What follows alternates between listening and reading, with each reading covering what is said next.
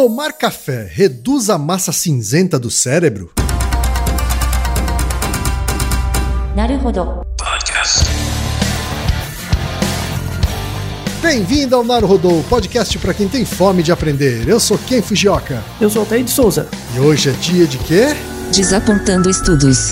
Altaí, vamos para os recados da paróquia. Quais são? Número 1, um, vai no iTunes Store, dê 5 estrelas e faça o seu comentário. Isso aí. Número 2, indique um episódio do Naruhodô para alguém que nunca ouviu o Naruhodô ou mesmo nunca tenha ouvido um podcast. Vamos aumentar o tamanho de nossa podosfera. E número 3, Altaí. Ah. O número 3 é sobre ajudar a manter o Naruhodô no ar, Altaí. Isso aí. E para contribuir, basta usar o aplicativo PicPay e assinar o apoio mensal de 15 reais. São duas Coca Zero, querido ouvinte, querido ouvinte. Uma para o Altair e uma para mim. E como assinante, além da nossa gratidão, você terá três coisas. Um, você terá acesso ao grupo secreto no Telegram, ou seja, assinante pode conversar com a gente com a comunidade de ouvintes assinantes. 2. Você terá vantagens especiais. Por exemplo, assinante recebe os episódios no grupo secreto do Telegram antes de todo mundo. E 3. Você receberá conteúdos exclusivos. Por exemplo, assinante recebe episódios que só são distribuídos no grupo secreto do Telegram. Então é isso. Baixe o aplicativo PicPay e assine o apoio mensal. Com o PicPay você ainda vai poder pagar boleto, transferir dinheiro entre amigos, recarregar celular, sacar o saldo em qualquer banco 24 horas sem taxa. E olha só, no primeiro mês de apoio ao Narodô, você ainda tem um cashback de 15 reais. Isso mesmo, você assina e recebe seus 15 reais de volta. Uhum, tá? Agradecemos desde já e participem, por favor. É isso aí. Antes da pauta, mais um recado. Naruhodô está abrindo espaço para as mulheres podcasters, porque representatividade é importante também na podosfera. O destaque de hoje vai para o podcast Donas da Porra Toda, comandado pela Larissa Guerra e pela Marina Mels. Ouça o recado que elas deixaram para você, ouvinte do Naruhodô, e conheça o podcast Donas da Porra Toda. Olá, amigos do Naruhodô. Meu nome é Larissa Guerra. Meu nome é Marina Mels. E nós somos o podcast Donas da Porra Toda. Por aqui a gente fala de empreendedorismo feminino, muito além do que tá na capa das revistas. A gente sabe que a gente não vai ficar rica, mas a gente sabe também que tem vários desafios que a gente precisa vencer todos os dias. E é sobre eles que a gente discute com histórias boas, convidadas incríveis e sempre um ponto de vista um pouco diferente do que a gente encontra por aí. Entre os temas que nós já abordamos estão, por exemplo, o síndrome de impostor, a solidão que é empreender, mudança de carreira e também assuntos mais leves, né? Como moda, como. Porque afinal, empreender tem seus perrengues, mas também é muito gostoso, é divertido e a gente adora. Então, para quem quiser conhecer a gente nas principais plataformas de podcasts e também no Twitter e no Instagram, barra Donas da Petoda. Um beijo, pessoal. Até! E chegamos ao momento Alura, querido ouvinte, querido ouvinte. Eu sei que nessa época de isolamento social a gente é bombardeado o tempo todo com lives, webinars, cursos, e embora o senso comum tente nos convencer de que estamos em home office, a verdade é que estamos sendo forçados a ficar em casa e tentando trabalhar em meio a uma pandemia. Então, meu recado é: antes de mais nada, vá com calma e cuide de sua saúde mental. Dito isso, pode ser sim um bom momento para dar uma acelerada em sua carreira profissional. E é para quem estiver afim de fazer isso que eu quero falar aqui da Alura, a maior plataforma de cursos online do Brasil. Tem mobile, programação, front-end, infraestrutura de tecnologia, design, user experience, marketing digital, data science, inovação, gestão, tem para todos os gostos. E a Alura não é só uma plataforma. Ela é uma instituição de ensino, ou seja, ela garante a qualidade dos cursos que são produzidos por ela mesma. E funciona de um jeito muito simples. Você tem acesso a mais de mil cursos com uma única assinatura. Agora a vantagem: ouvinte Naruhodô tem desconto de 100 reais. Mas para ter esse desconto, precisa acessar a seguinte URL, anota aí, alura.com.br barra promoção barra Naruhodô. Repetindo, alura.com.br barra promoção barra Naruhodô. Olá, ouvintes do Naruhodô! Meu nome é Karina Fagiani e faço parte da equipe comandada pela professora Débora Suchek, que está organizando a Semana Nacional do Cérebro da Unifesp. O tema escolhido para este ano foi Natureza e Cérebro.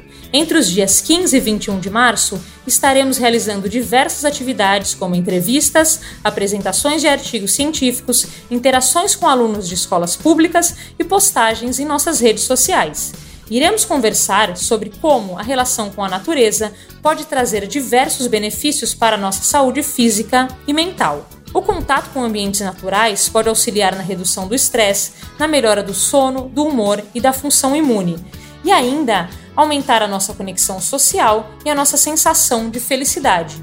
E em tempos de pandemia, no qual o isolamento social é de extrema importância para a preservação de nossa saúde, esse contato benéfico com a natureza pode ser feito inclusive dentro de casa. Quer saber mais? Visite nossa página no Instagram, snc.unifesp e fique por dentro de nossas atividades. Altaí, temos pergunta de ouvintes, Altaí. Muita gente gosta desse quadro Desapontando Estudos e faz tempo que a gente não fazia um, né, Kim? Agora chegou a hora. Verdade, apareceu um estudo curioso aqui, né? Sim. Mencionado pelo Rodrigo Brant, que mandou o e-mail pra gente. Que é do nosso grupo do Telegram. Exatamente, é um dos nossos apoiadores, tem 36 anos, é engenheiro de controle e automação, mas é aspirante a cientista de dados e fala de Belo Horizonte, Minas Gerais. Aê. Um abraço para Minas Gerais, uai. Sim. Ele diz o seguinte: Fala, meus queridos companheiros de ouvido, me deparei com essa notícia. Cafeína reduz a massa cinzenta do cérebro, mas não prejudica o sono, diz estudo. Eu sou um grande adepto do café, tomo uma quantidade razoável por dia, cerca de 450 ml, que são 340 miligramas de cafeína diária em média. É menos que o do estudo citado nessa notícia, mas tomo por anos. Recentemente parei de tomar café para controlar meu vício. Nos primeiros 7 a 10 dias tive muitas dores de cabeça. Será que era a massa cinzenta se recuperando? Eu não notei melhora na memória, mas não testei memória nem antes nem depois do teste. O que vocês acham desse estudo? Devo me preocupar e me abster do meu delicioso café para sempre? Nosso ouvinte Rodrigo é uma pessoa que tem uma inspiração científica, né? Ele já pensou em fazer autocontroles nele mesmo para ver o efeito do café, né? E tem também, Altair, um e-mail correlato, vamos dizer Isso. assim, do Paulo Monteiro, que é estudante de letras na IFF em Campos dos Goitacazes, Rio de Janeiro, né? Eu percebi que quando fico sem tomar café por muitas horas, eu fico muito irritado, ansioso, transpirando, mais dor de cabeça e outros sintomas de abstinência. Percebi também que ao ingerir grandes quantidades de refrigerantes, Coca-Cola, por exemplo, esses sintomas passam. Quando eu aumento a quantidade de água que eu bebo durante o dia, logo também urino mais, a vontade de tomar café também aumenta. Eu gostaria de saber como atua a cafeína no organismo e se realmente tem um efeito dependente. Olha aí, Altair, temos um dois em um, hein, Altair? Um perguntando sobre a dependência, se há dependência sobre a cafeína, e o outro falando sobre a abstinência. né? Isso, e esse estudo, né? E esse estudo se tem a ver a redução da massa cinzenta do cérebro. O que, que a ciência pode nos elucidar a respeito, Altair? É, então, como vocês estavam sentindo falta de nos apontando estudos, esse é um exemplo bem clássico, assim. É, vamos deixar na descrição o artigo original, da Cerebral Cortex, que é uma revista muito boa, aliás, junto com o primeiro artigo de divulgação em inglês, né, que saiu do AFL Science, e depois foi traduzido para o português pelo canal Tech. E aí, essa, essa notícia em português, principalmente com esse título, né? Então, vou até pedir para o Ken, ó, Ken, lê primeiro o título da notícia do que saiu no, no post do canal Tech, por favor. Título é Cafeína reduz a massa cinzenta do cérebro, mas não prejudica o sono, diz estudo. Isso, esse é o título da mensagem em português, né? Isso veio, inclusive eles referenciam no próprio post em português, eles referenciam da onde eles tiraram a informação anterior, que é desse site a, a AFL Science, que é muito bom, aliás. Aí eu vou pedir quem para você ler, de uma forma traduzida, o título da notícia em inglês. Daily caffeine intake changes the structure of your brain, study finds. Ou seja, consumo diário de cafeína muda a estrutura do seu cérebro, diz estudo. Isso. É, bem diferente, né? É um pouco diferente, não é? Um pouquinho, né, Altair? Isso. Percebeu o efeito do marketing ali, né? Da- da Eita, mudança, né? nós. É, É. eu acho que é mais, menos que marketing. Essa, essa aí é realmente é o jornalismo baseado no clickbait, viu? É, exatamente, é bem clickbait assim mesmo, né? Esse episódio tem três partes. A primeira parte é mostrar a publicização mesmo da evidência. O artigo é bom, ele é muito legal, assim, a gente vai explicar várias coisas, inclusive da minha área de sono, tem bastante coisa a ver. Dá para explicar de desenhos experimentais, é, é bem legal. Uma parte é, é falar sobre a publicização, outra parte é explicar o artigo em si, e outra tem uma curiosidade interessante que vocês podem levar para casa depois e fazer testes com você mesmo com base na evidência trazida por esse artigo, que é bem legal, tá? Então certo. o episódio tem essas três partes. No link em inglês, ele explica bem melhor o mecanismo, assim, de como funciona no artigo. Pelo menos a pessoa que escreveu o post do AFL Science leu o artigo minimamente, tá? uhum. tá? Mas tem uma coisa que chama muita atenção nesse artigo em inglês. Vou até ler um pedacinho porque nesse artigo em inglês, ele entrevista a orientadora, né? Que é a última autora do artigo, né? Certo. E ele coloca um quote, assim, ele coloca uma aspa que a mulher falou diretamente, assim, a Caroline Reichert, né? Que é, uhum. é da Universidade de Basel, né? Na Suíça, onde foi feito o artigo. Abre aspas. Nossos resultados não necessariamente significam que o consumo de café tem um impacto negativo no cérebro. Ponto. Já quebrou o clickbait, não é verdade? né? Tanto é que esse post do AFL Science, ele não popularizou muito, assim, em inglês, sabe? Uhum. Eu procurei, saiu uma outra coisa, mas não saiu tipo no The Guardian, não saiu uma coisa maior, sabe? É um estudo interessante, mas, né? Mas quando saiu para português e foi traduzido o título diferente, viralizou muito, assim, no, no, dia que saiu, né? Sobretudo entre grupos de programadores. Né? O pessoal de programação começou a falar, canal no YouTube grande de programação, os caras começaram a mencionar o estudo e tal, mas mencionou a citação em português, não foi no original minimamente, né? Nem muito menos leu o artigo. Então, tem detalhes, né? Tem minúcias, assim, é, é, de novo, é um trade-off, sabe? É uma coisa complicada mesmo. Porque assim, se você escreve o artigo de uma forma mastigada, porque o artigo é bem técnico, se você escreve ele de uma forma mastigada, o pessoal lê e fala, ah, né? Mas não dá vontade de compartilhar, né? Porque não é zoeira. Aí quando você traduz e, e coloca esse título mais catchy, as pessoas têm mais vontade de viralizar, né? E como o site depende dos anúncios, e os anúncios você tem uma maior chance de clicar no anúncio quando você mais cliques você dá no site, você vê que o modelo de negócio atrapalha a divulgação científica, né? Sim. Então, assim, uma coisa importante, a, a culpa não é de quem escreveu o artigo em português, muito, nada disso, nada contra. Mas é o modelo de negócio.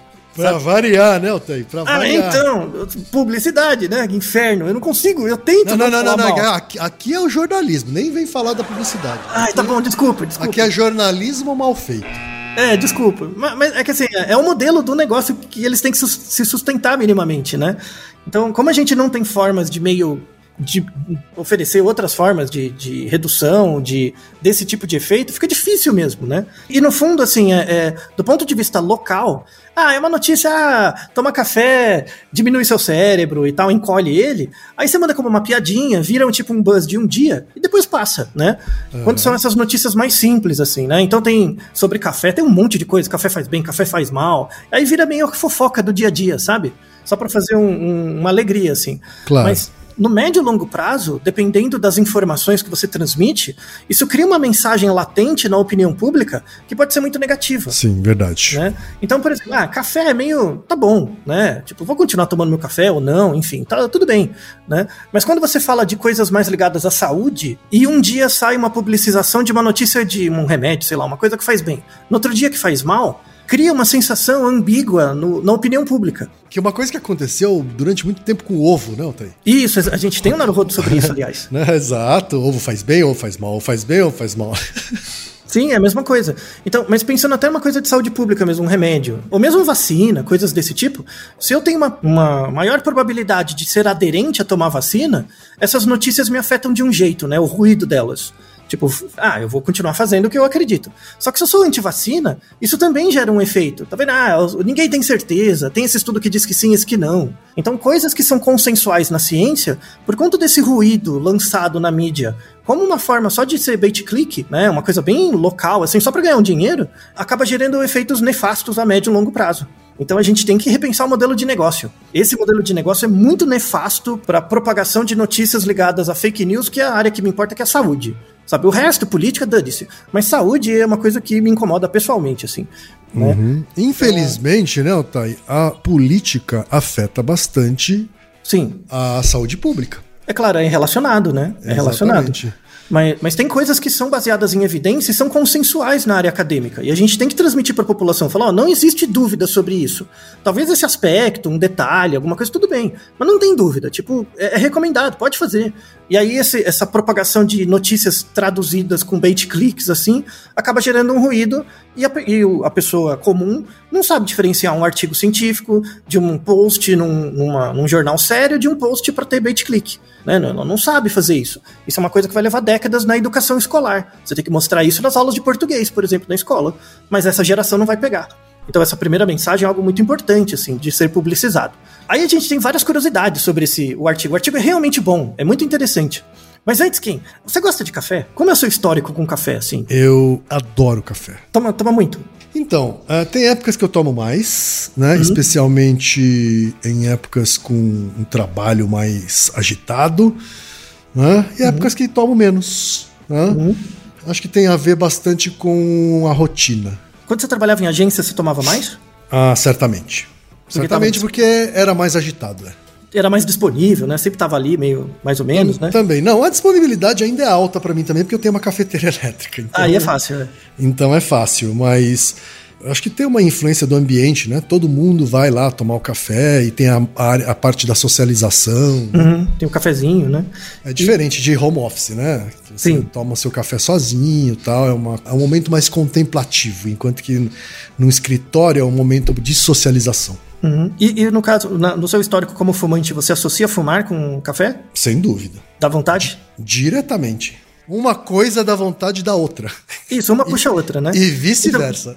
É, em relação a isso, a associação entre café e fumo não é uma associação química, assim, não tem uma causa material direta, é muito mais comportamental mesmo, né? Sem dúvida, deve ser construído. É. É, não, não é toda pessoa que tem uma associação entre fumar e café, assim, diretamente. Mas falando um pouco ainda sobre a questão do, do, do, fumar e tomar café, eu acho que tem muito a ver com o fato de, especialmente hoje, né, que o fumante ele precisa se isolar para fumar. Então os dois acabam sendo companheiros simultâneos daquele momento contemplativo individual. E você toma mais café coado, café expresso? Eu tomo os dois tipos. Eu, quando eu tenho paciência, quando eu tô com mais saco, eu moo o café na hora, ah. é, faço filtragem, etc. E uhum. quando eu tô com pressa, eu boto uma cápsula na cafeteira elétrica e, e, e, e tomo. É. A cafeína tem várias curiosidades interessantes, assim. Ela é uma substância psicoativa porque ela atua em receptores no cérebro, né? Ela é a substância psicoativa largamente mais utilizada no mundo, em geral. E a, a história dela é bem interessante, assim, porque ela vem ela vem de vários tipos de planta. As principais, é, as plantas do café mesmo, né, que é a Coffea arábica e a Coffea canéfora, são plantinhas que o café é uma, uma bolinha assim dura, e, e para cada bolinha que você pega, mais ou menos 1,3% daquela bolinha né, de café é a cafeína pura, assim. Então você tem que pegar várias, né? Então tem todo o processo de tratamento, assim, para você amplificar, né, a, a proporção de café. É, mas o, o, a plantinha do café não é a única que tem cafeína, tem várias outras. A planta do cacau, por exemplo, que você usa para chocolate, tem um pouquinho, né? Que é tem um brana cacau. Folhas de chá também tem cafeína, né? E as sementes de cola, né? Então, a Coca-Cola, né, vem, assim, uma parte dela vem de uma semente, né, que faz parte da família das malváceas, né, o gênero cola, tem vários tipos de plantinha que, que tem a, a cafeína lá dentro. E qual é a importância da cafeína para a plantinha, né? Porque a plantinha não toma café, ela produz a cafeína, né? A cafeína é considerada um pesticida natural. Então, quando vem um bichinho, uma lagarta, alguma coisa, um pulgão, comer a planta, a cafeína ela é, entra em contato, né? O organismo come isso, isso faz muito mal para o sistema digestivo do bichinho, né? Do, do, predador. Sobretudo nas folhas. Então, assim, quando, quando a planta cresce, primeiro cresce a sementinha, aí vai crescendo folhas em volta, né? As folhas têm vários papéis, mas um deles é proteger a semente, né? Não deixar o bichinho comer a semente em si, porque aí ela, a plantinha não reproduz, né? E aí existe existem é, uma concentração maior de cafeína quando a planta está nessa fase que só tem a sementinha, e, e depois, quando a planta vai crescendo e, a, e aparecem as folhas, uma parte da cafeína fica na sementinha e uma parte fica nas folhas, para servir como um tipo de pesticida. É muito interessante porque a, a, a cafeína, é, tem, vamos deixar um artigo sensacional sobre isso, que eu achei fantástico, que a cafeína, é, em algumas plantas, a cafeína é muito concentrada no néctar da planta, né? Tá. É, principalmente quando tem flores, né? Então tem o néctar. E qual que é o mecanismo por trás disso de ter cafeína no néctar? Abelhas e outros organismos polinizadores, eles têm uma predileção por néctares de plantas que têm cafeína. Então eles criam uma memória da onde tem as plantas com cafeína. Então aumenta a chance dele ir lá, pegar o néctar e, e polinizar. Então parece que, que é, abelhas, por exemplo, é, é, entendem as plantinhas como se fossem cafeterias. Fala, ó, tem plantinhas que não tem café, essa aqui é, tem café, eu vou lá. Né? É o Starbucks das abelhas. Isso, é mais ou menos, é. Né? Inclusive aumenta a capacidade de memorização dos locais onde tem essas plantas. É um artigo sensacional, 2013. A cafeína tem, na, pelo menos para as plantinhas, tem coisas muito interessantes para sobrevivência.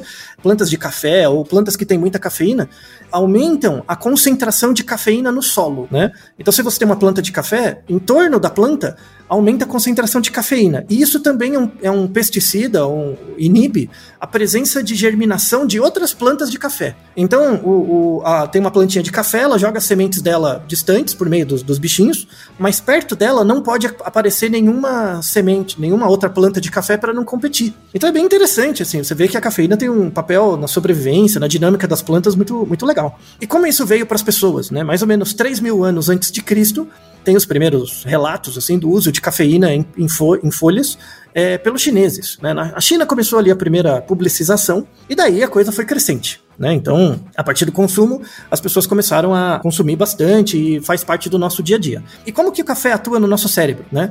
O mecanismo é o seguinte: você deve ter lembrado do seu colégio, né? Que basicamente a base energética do nosso corpo é um tipo de molécula que chama ATP, né? Se você parar para lembrar, não sei se você lembra o nome do ATP, né? ATP é adenosina trifosfato, né? Então, três fósforos e o adenosina. Então, a, a, o ATP é produzido pelo nosso organismo em uma série de reações, o principal é o ciclo de Krebs lá, enfim.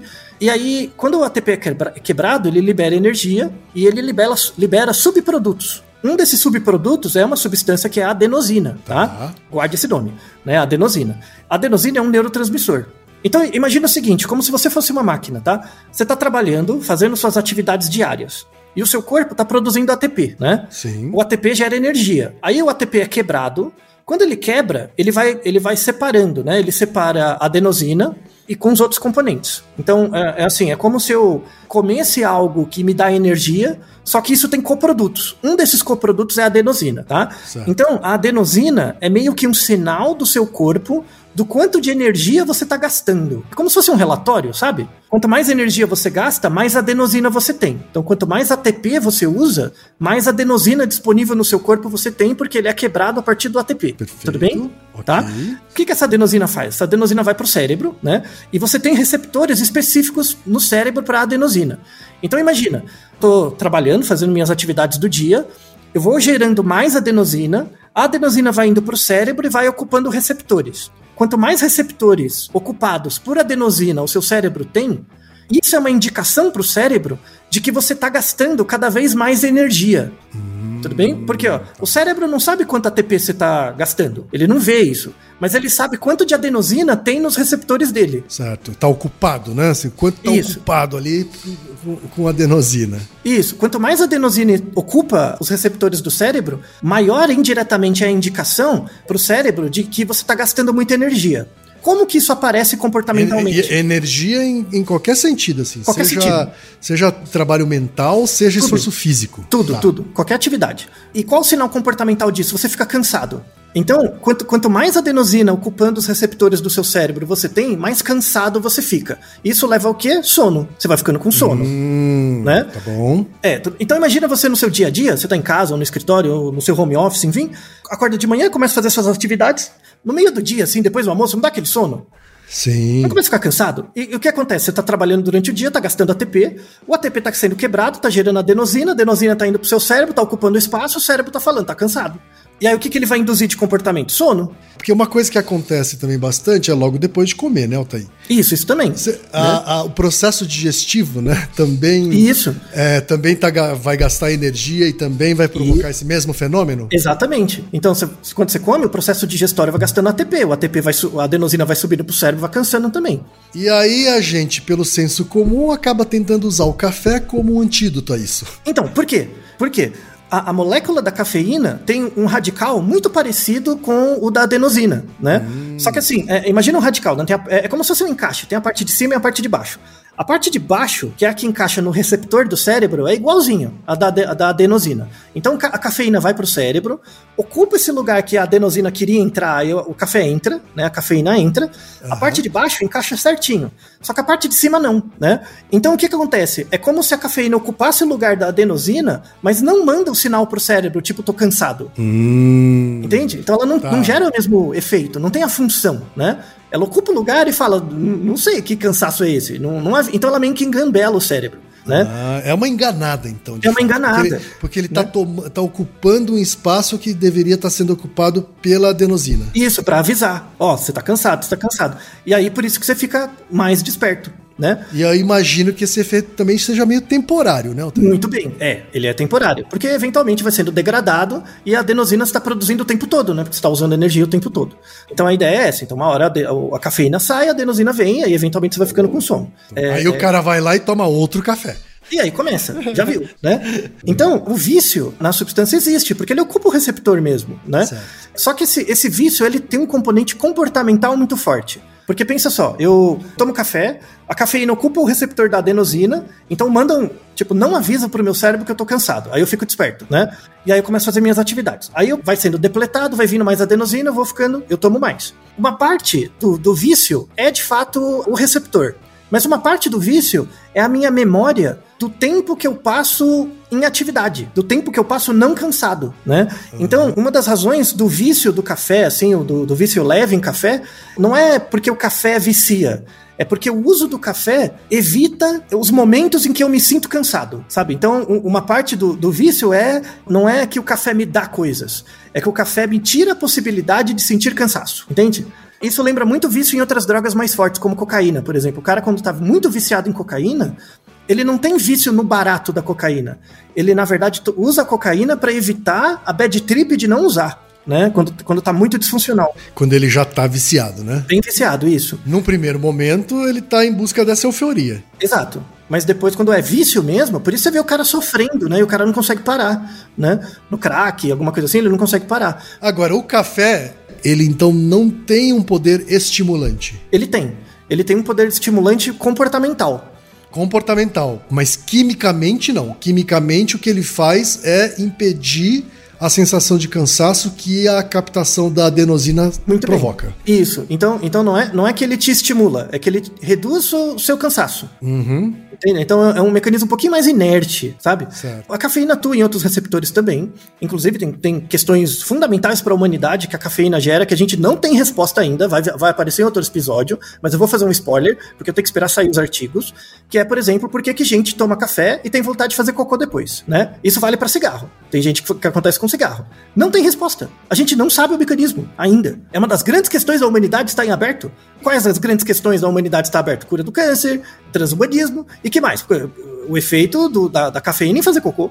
Na verdade, é uma grande questão da humanidade, só afeta gerações, bilhões de pessoas sofrem com isso, a gente não sabe, porque tem que entender os melhor os mecanismos da ação da cafeína em outros receptores, tá? Então, é, vamos aguardar outro- outro episódio para isso. Você já ouviu falar, quem? Não sei, o, o povo da programação às vezes tem essas receitas mágicas, né? Para melhorar a performance e tal. É, uma delas é sono polifásico, né? Que a gente já tem um episódio mostrando que isso aí só faz mal, não serve pra nada. tá? Isso. Mas tem uma coisa que, que pipoca entre programadores, e não sei se você já ouviu falar, que é chamado de Power Nap. Já ouvi falar também. Power Nap, né? A soneca poderosa tal, né? No episódio sobre sono polifásico, a gente comentou isso, né? Que assim, o ideal é você dormir a maior parte do tempo à noite, período grande à noite, mas se você tirar uma sonequinha depois do almoço, alguma coisa assim, é legal. Essa sonequinha pode, tem que ter no máximo meia hora. Tá? Isso, não, é aquela é, sonequinha curta mesmo, né? curta mesmo. Pra não virar um ciclo inteiro de sono, senão você começa a ter inércia do sono. Começa a puxar a noite pro dia, assim, fica todo desregulado o seu ritmo circadiano. Então é muito ruim. Tá uma sonequinha, só aquela, só aquela, aquela olhadinha só. Só, só encostar o olho, né? Aham. E as pessoas colocam isso como mito, mas vamos deixar artigos na descrição que é verdade mesmo. Você tomar café antes dessa sonequinha melhora o efeito dela. A sonequinha, o efeito revigorante da sonequinha melhora. Né? parece, parece uma coisa completamente bizarra, né? Como é que você vai tomar um Sim. cafezinho pra dormir, né? Aham. Então, mas, mas aí tem a ver com o mecanismo que eu expliquei antes, porque ó, veja só, entre você tomar café e, os e a cafeína chegar no seu cérebro, dá mais ou menos 20 minutos, tá? Entre 20 e 30 minutos. Então o que, que você faz? Faz o café, toma, né? Agora, e logo depois vai dormir. Você toma imediatamente Em seguida, de... né? Em é, seguida. logo depois, é. Dois Aham. minutos depois você já deita, né? Pra encostar. Então toma um cafezinho e tal. Quando você começar a dormir, a cafeína não chegou no seu cérebro. Então, só que assim, a- a- esse efeito do power nap funciona quando você tá cansado. Então imagina um dia que você tá trabalhando lá durante o dia e você realmente tá, tá batendo o olho, sabe? À tarde. Assim, realmente cansado. Né? Não, não funciona. Se você não tiver cansado, tiver mais ou menos, não funciona. Você tem que estar cansado mesmo, privado. Né? É, aí você vai lá, toma um cafezinho, né? Uma, uma dosezinha pequena, um expresso ou um copo, né? No máximo 100 ml, assim, uma coisa assim Aham. deita. Aí, o que, que o seu cérebro vai estar? Cheio de adenosina, né? Porque você gastou muita energia, os receptores vão estar utilizados. Quando você dorme, você produz menos ATP, então você produz menos moléculas de adenosina, né?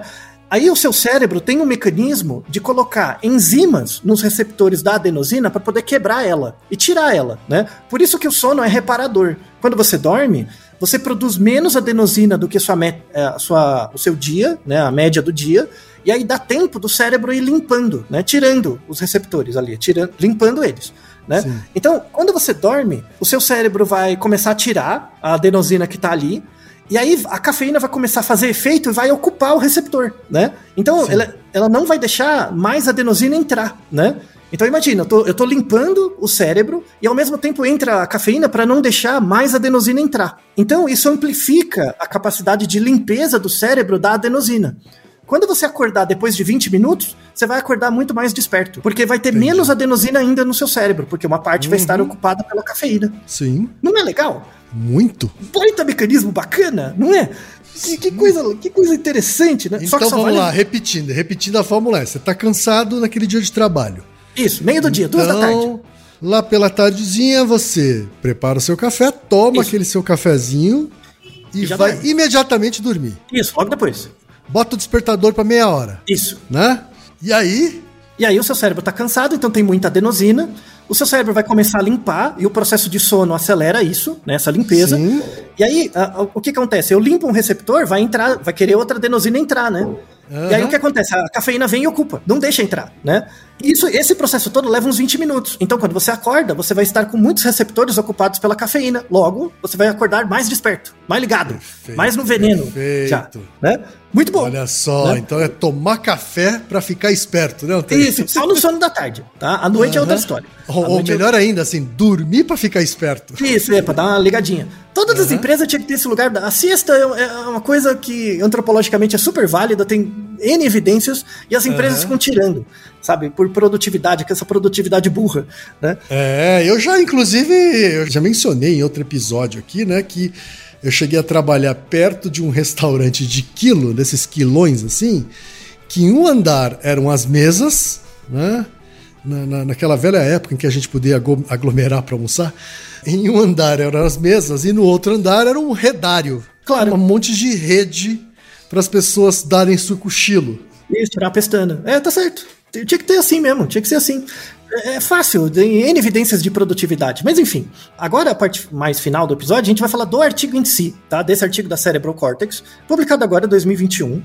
Ele é muito interessante, assim, é, vou deixar na descrição, tem umas questões técnicas, mas ele é muito interessante. Primeira coisa, o artigo, ele tem um, um tamanho de amostra de só 20 pessoas, tá? Mas vai- isso é justificado por quê? É um desenho experimental ok, só que essas 20 pessoas se submeteram a um protocolo de pesquisa muito rígido, assim. Então você não consegue fazer isso com muita gente. As pessoas tinham entre 18 e 35 anos, IMC normal, e elas tinham um consumo cotidiano, assim, entre 300 e 600, e 600 miligramas por dia de cafeína, tá? Só para só pra dar uma ideia do, do que é isso, assim, se você consome 400 miligramas de cafeína por dia, isso dá mais ou menos é, duas latinhas de energético, é que varia um pouco de energético para energético, mas em média, 10 latas de refrigerante, é bastante. tá? Bastante. ou oito copos de café coado, tá? É bastante café, tá? Então essas pessoas que faziam parte dessa amostra eram bebedores de café mesmo, assim, consumiam café o dia inteiro. Então ela- elas eram, elas foram escolhidas por isso, eram consumidores de café com frequência. E aí elas fizeram o seguinte: era um protocolo de 10 dias. Nos primeiros 9 dias, a pessoa não era para ela tomar café, ela recebia uma quantidade padronizada de café, tá? Então, nos primeiros nove dias, elas tomavam três doses de 150 miligramas. Tomavam 450 miligramas por dia, que o experimentador dava, tá? Então, ela padronizou o consumo de café para todo mundo durante nove dias. E aí ela, eles fizeram o seguinte: tem um, um, um, período, né? Então, nove dias você toma lá 450 miligramas de café por dia. Depois, mais nove dias, você vai tomar placebo, tá? Você vai tomar uma pílula de placebo. Então, ela tomava uma pílula de cafeína, né? Três pílulas de cafeína por dia. E depois, durante nove dias, depois de nove dias ela tomava uma pílula de farinha, tá? Para ver o efeito comportamental, né? Tudo bem? Sim. Tá? Aí no, no, décimo dia, que seria o último dia, ela foi para um laboratório, ela passou o dia inteiro lá. Ela dormiu no laboratório, uma polissonografia, né? Para avaliar o sono. É, passou a noite. Aí, durante. É, nas 12 horas seguintes, ela continua no laboratório, tendo o seu suor. É, foi tirado amostras de suor, porque é uma, uma boa medição direta da cafeína, é no suor, a cada duas horas. Então foi feita a curva né, da, da quantidade de cafeína no sangue a cada 12 horas. Foi aplicado um teste de qualidade de sono, que é o Pittsburgh, nas pessoas, para monitorar a qualidade de sono. E foi aplicado um teste de memória de trabalho, né, um teste de memória, tá? A ideia era verificar, comparar você no período que você estava tomando café com o período que você não estava tomando, né? Então eu tenho a mesma pessoa em dois momentos. A mesma pessoa, no período que ela tomava cafeína, avaliei a qualidade do seu sono, avaliei sua memória de trabalho e avaliei sua qualidade perce percebida de sono, né? Depois você ficou um período sem tomar café, com placebo, eu avaliei a mesma coisa. Polissonografia, memória de trabalho e o suor, né? E nesses dois momentos também foi feita uma ressonância magnética. Então, era avaliada as áreas do seu cérebro, a espessura cortical de várias áreas do seu cérebro. Tá? Teste caro, então, né? Muito caro. Por isso que uhum. só dá para fazer com 20 pessoas. Né? Certo. Né? Mas aí tem um pulo do gato experimental, que é assim: como é um teste muito caro, que eu estou fazendo em poucas pessoas, eu tenho que ter um controle experimental muito grande, né? Porque eu vou ver poucas pessoas muitas vezes, eu tenho que ter um controle experimental muito grande, e é esperado que eu encontre um tamanho de efeito da diferença muito grande, tá? É esperado em, nesses estudos laboratoriais, eu tenho que encontrar um tamanho de efeito das médias ali grande o suficiente, por quê? Porque como o estudo é muito experimental, ele é pouco naturalístico, certo?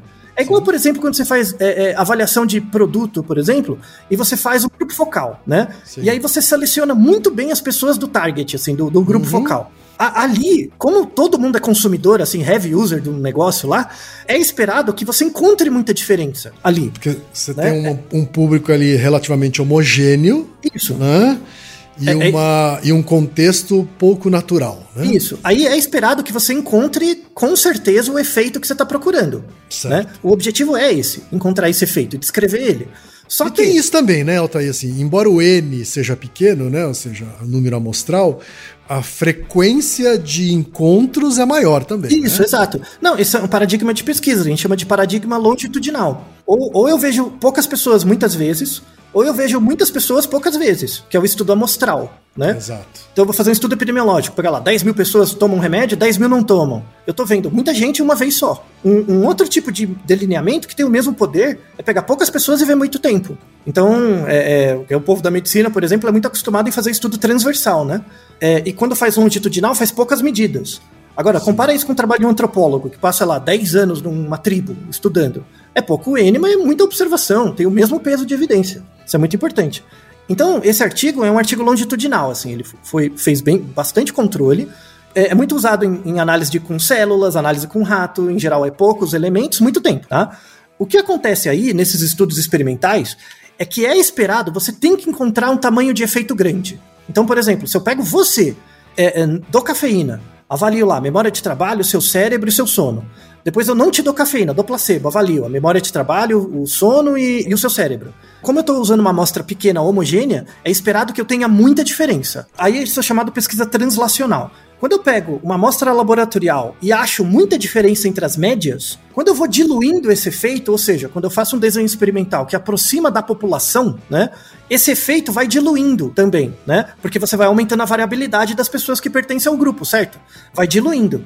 Até quando chega na população, o efeito da média vai ser menor, mas eu espero que eu ainda tenha algum efeito, tudo bem? É, é por isso, por exemplo, quando indústria farmacêutica, você começa o teste com célula. Quando você faz o teste do remédio na célula, você tem que dar um efeito gigantesco. Tem que dar, sei lá, 10, 20 vezes mais a média num grupo do que no outro, né?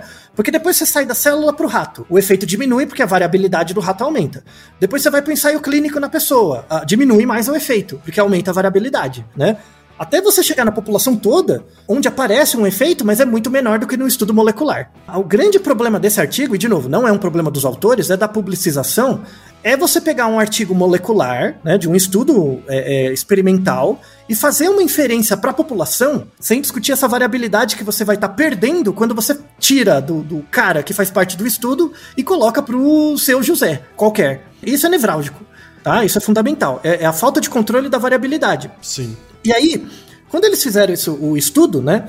Eu, quando eu estava lendo o artigo, eu esperava encontrar uma diferença no, no volume, por exemplo, das áreas cerebrais, né, pela ressonância, porque se ele fala que diminui, né, a área cerebral, é, é área cinzenta, você tinha que esperar um, uma diferença grande no volume, né? Sim. A diferença foi, o tamanho de efeito da diferença foi de 0,003 unidades. Caramba. Foi quase zero, tá? Ou seja, se num estudo mega controlado, com N variáveis, as pessoas, tudo, falta só prender a pessoa para controlar. Eu acho uma diferença tão per perto de zero, né? O que, que você pode dizer quando você joga esse resultado na população? Vai ficar nulo. Sim. Né? Na prática, na, no tamanho de total, efeito real, vai ficar total. nulo. Vai né? ficar mais diluído do que Isso. princípio ativo homeopático. Pois é, vai, é, vai ficando um efeito de placebo, né? Uhum. Então, e, e, e, os autores têm consciência disso, a discussão é sensacional, tá? De novo, o problema é a divulgação. Tá? O problema é a divulgação. Os autores não têm nenhuma culpa. Vamos, inclusive, é, eu coloquei no post uma entrevista que fizeram com a autora, que foi publicizada pela própria Universidade de Basel, tá no site da Universidade de Basel. E ela fala, véi, eu não tenho nada a ver com isso. O que estão falando aí do meu estudo por aí não é o que eu disse no artigo. Ela mesma fala, a autora. O artigo do, da AF, AFL Science menciona isso, mas o artigo da Canaltech despreza. Então isso é importante, tá bom? Não põe a culpa na coitada da autora. A autora é boa, os autores são legais, fizeram um trabalho bem legal, tá? tá então, certo. então, beleza. E aí tem resultados interessantes em si desse artigo, que é assim, é, inclusive a introdução é sensacional também, eu gostei muito do artigo. Que eles falam o seguinte: qual que é o mecanismo? Né? Eu já expliquei o mecanismo da, da ação da, da cafeína no cérebro. Por que, que eles resolveram estudar redução de massa cinzenta né, e café? Né? É, não é pelo café, ela era pela fragmentação do sono. A ideia é a seguinte: isso já tem muita evidência, vamos deixar vários artigos na descrição. O mecanismo que eles descrevem é o seguinte: por que, que eles resolveram fazer um estudo sobre cafeína e redução de área cinzenta né, do cérebro? Já temos muitas evidências que mostram que existe uma redução significativa do número de neurônios, né? Porque a massa cinzenta do cérebro é onde ficam os núcleos dos neurônios, tá? E a substância branca é onde tem os axônios, né? A, a ligação entre os neurônios é a substância branca e a substância cinzenta onde ficam os núcleos. Se você mata o núcleo, você mata o neurônio, tá? Então, quando você tem uma redução de, de substância cinzenta, isso mostra uma redução do número de neurônios, a rigor, né? Já tem várias evidências mostrando que fragmentação de sono, ou seja, se dormir mal, dormir em períodos quebrados ou dormir ou ser muito privado de sono, reduz massa cinzenta, tá? Isso já é mostrado em muitas situações. Temos três naruhodos que falamos de distúrbios do sono, e esses distúrbios do sono são associados com redução de massa cinzenta, que é a insônia, né? A gente tem o Naruhodo 188, que é se contar carneirinho faz você dormir mais rápido. A apneia do sono, que é um episódio em homenagem ao Reginaldo também, que é o 256, que é porque roncamos, e a narcolepsia, que é o episódio 156 sobre paralisia do sono, tá? Esses distúrbios do sono, se você não tratar a longo prazo, promove redução de massa cinzenta, e isso pode estar relacionado com várias questões, além da qualidade de vida, Alzheimer e por aí vai, tá? E aí qual era a hipótese dos autores? Falou, ó, ter um sono com problemas, né, é, por qualquer razão, diminui a, a massa cinzenta do cérebro, e o café deixa você mais desperto, é esperado que o café afete a qualidade do seu sono, logo, indiretamente gere a redução de massa cinzenta. Então, não é que o café diminui a massa cinzenta, é a fragmentação sim, do sono. É café, não é o café diretamente, mas sim aquele efeito que a gente já comentou em outro episódio sobre a falta de sono. Isso, que é o sono polifásico, é a fragmentação uhum. do sono, né? Então, e aí eles viram que nunca foi testado isso. Então vamos testar, né? Ótimo, ótimo, muito uhum. legal. Né? Fizeram um estudo muito bem feito e mostraram o seguinte, o resultado muito interessante, que eles encontraram redução, né, no período que estava tomando café, encontraram redução do volume, né, de, de área cinzenta, principalmente no lobo temporal medial direito, né? Que fica do lado da sua cabeça, do lado direito. E uma área muito importante do lobo temporal medial direito é o hipocampo. O hipocampo é uma área que tem grande taxa de reprodução celular tem muitos neurônios nascendo e, e, morrendo ali no hipocampo, né? Isso mostra que o efeito da cafeína ali na redução daquela área é local, né? Dura Entendi. pouco, porque rapidamente você repõe de novo. E esse é o principal achado deles. Aí eles foram ver, ah, então, se quando você está tomando café, você tem redução do volume da área é, cinzenta no lobo temporal medial direito, que é por causa do hipocampo, vamos ver a qualidade de sono na polissonografia, né? E aí o que, que eles viram? Que não teve diferença. Então, o período que você estava tomando café e o período que você não estava tomando teve redução no volume da área, mas não foi por causa da qualidade de sono, porque a qualidade do sono estava preservada igual. E aí eles ficaram com uma dúvida, né? Tipo, o modelo teórico deles uhum. era esperado, né? Então, se a cafeína diminui a qualidade, é, é, deixa você mais desperto, diminui a qualidade do sono, é esperado que afete o sono, né? Sim. E, e não afetou, né? E aí eles foram, eles foram atrás disso, foram ver isso e eles acharam um negócio muito legal que é o seguinte: o café, a gente vamos deixar uma meta-análise, vamos deixar várias referências a respeito. É, muita gente fala que café é bom para habilidade cognitiva, aumenta sua memória, aumenta várias coisas. Vamos deixar alguns artigos que dizem que sim e alguns artigos que dizem que não, tá? O que a gente tem por consenso é que assim, o café não altera seu padrão cognitivo, né? Ele, ele deixa você mais desperto e isso melhora seu padrão cognitivo, você tá mais prestando atenção, né? Você não tá tão cansado. E o que eles colocam no final é que é tem uma variável de controle que eles não colocaram. E isso meio que afeta o resultado, né? Que é a quantidade de, de líquido que a pessoa toma. A diurese, quanto xixi a pessoa faz. Isso tem a ver com o nosso ouvinte. Eu fico com vontade de fazer xixi quando eu faço, quando eu tomo muita água, eu fico com vontade de tomar café. O café, ele tem uma, uma ação no seu intestino que faz com que você faça mais xixi mesmo. Ele é um pouco mais diurético, né? E tem um problema nesse artigo que eu, é, é, muito das minúcias mesmo, que eles não controlaram a quantidade de água que as pessoas tomam, né? Hum. Então não dava para saber se quando você estava tomando cafeína, você estava tomando mais água, e quando você não estava tomando cafeína, você não estava tomando menos água.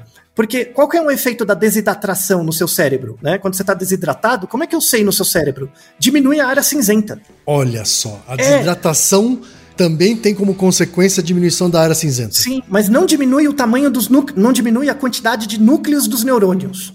Diminui, na verdade, o tamanho da área vascular. Diminui o tamanho das veias que irrigam a, a massa cinzenta. Mas assim, é, na tomografia parece igual. Parece, parece que é um encolhimento igual. Assim, isso, isso, exato. Só que você não sabe se é por causa do neurônio ou por causa da falta de água, né? Olha só. É, é muito bonito. É então muito quer bonito. dizer, então quer dizer, o café não afetou a qualidade do sono. Isso. Mas ainda assim houve redução da massa cinzenta, mas não foi por causa da qualidade do sono, já que ela não foi afetada, e aí descobriram então que era na verdade, tinha a ver, na verdade, com hidratação. Isso. Então a, a, cafeína não reduziu a quantidade de, da área cinzenta, mas uhum. não reduziu o número de neurônios, o número de neurônios, reduziu a área porque estava com menos água. Hum. Né? Então, o, o negócio, e, e, de novo, lembra, lembra do tamanho do efeito que eu coloquei, é 0,003, né? É um efeito ridiculamente pequeno na redução da área. Muito tá? pequeno. É. é, quando você joga na população, vira tipo benzedeira, tá? Não, uhum. não. Então, mostra não dá, que. Não dá nem para atribuir a cafeína, né, Altair? Exato, não dá, não dá. Sabe, é, é, era importante ser testado, o artigo é muito bom, vale a pena a leitura quem for da área, muito legal. Só que assim, o, o, foi o que a autora falou no, no artigo. Falou: ó, a gente precisava dessa evidência experimental, não tinha artigo mostrando isso. A gente testou, viu que o efeito era muito pequeno, e é isso, sabe? E tá bom, né? Testamos, alguém precisava fazer, a gente fez, o artigo tá bem feito, e é isso, né? Então, é, para encerrar o episódio, quais são as resoluções que a gente deixa para as pessoas, né? Ó, quer tomar seu café? Tome. Não tome demais, né? Então, a, a, a, vamos deixar também um artigo que mostra, assim, 400 miligramas de cafeína por dia é bastante, sabe? Tipo, 10 copos de café, velho. É, é, muita coisa. Então, assim, se, e, e, você tem efeitos da falta da cafeína, né? Porque você tá acostumado, você tem efeitos mesmo. É, gera irritabilidade, gera dor de cabeça, às vezes pode dar problemas de insônia, dependendo do horário que você toma o café, né? Aumenta, aumenta, você faz mais xixi, porque o café te deixa retido e aí você faz mais xixi, né? Pode gerar tremor em algumas pessoas. Então, a, o que se recomenda é que assim, você tá tomando muito café, diminui, diminui os, um, a quantidade e porciona melhor os horários, sabe? Ao invés de tomar toda hora, reserva horários para tomar, né? Um dos horários é esse power nap aí à tarde, né? E no finalzinho da tarde, assim, é, é, no começo da noite, antes do primeiro ciclo de melatonina, assim, antes das nove da noite, você toma um também, né?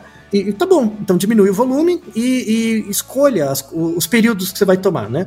Geralmente você sofre com um pouquinho de abstinência, mas é, em 10 dias, 12 dias melhora. É normal. Uma última informação, a gente tem que tomar muito cuidado com pastilha de cafeína. Sabe, esses é, comprimido de cafeína que o povo pra to toma para ficar acordado, né?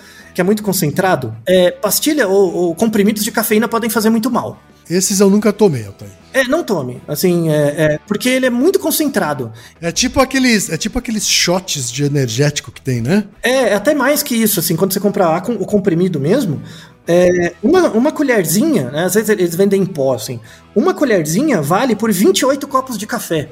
Então você não tem noção do quanto você está tomando, né? Então é, é, não é muito bom, tá? É, às vezes você tomar cafeína demais pode reagir com outros, outros medicamentos sobretudo medicamentos à base de efedrina, que é muito usado em descongestionante nasal, né? Às vezes você usa muito descongestionante, porque você tem é, rinite, e aí você toma muito café também, pode dar palpitação, aí você acha que você está ficando ansioso, na verdade é porque você está pareando remédios que são concomitantes. Tá? Tem que to tomar cuidado com isso.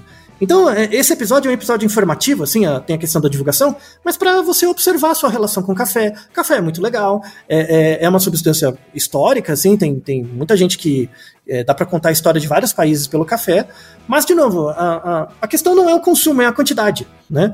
Então, você sorver café em momentos especiais ou momentos em, em é, sempre consistentes, esperados, depois do almoço, né? Aquele cafezinho depois do almoço, aquele cafezinho num certo momento, torna a sua vida com uma melhor qualidade. E tentem testar esse, essa ideia do power nap à tarde, sabe? Vamos deixar uns artigos na descrição, eles parece que tem bons efeitos, mas só por meia hora. Não dorme mais por meia hora porque vai acabar com o seu sono, tá? Tá certo então. Então espero que vocês tenham gostado. É, agora vocês sabem tudo sobre o efeito do café no cérebro e tem mais assunto para a sua conversa de bar virtual a partir de agora. É isso aí. E Naru Rodô, ilustríssimo ouvinte. E você já sabe, aqui no Naruhodô, quem faz a pauta é você. Você tem alguma pergunta pra gente ou quer comentar algum episódio? Escreva pra nós. podcast@naruhodô.com.br. Repetindo? podcast@naruhodô.com.br. E lembre-se, mande nome completo, idade, profissão e a cidade de onde você está falando. É isso aí. Naruhodô. Esse podcast é, é apresentado por b9.com.br.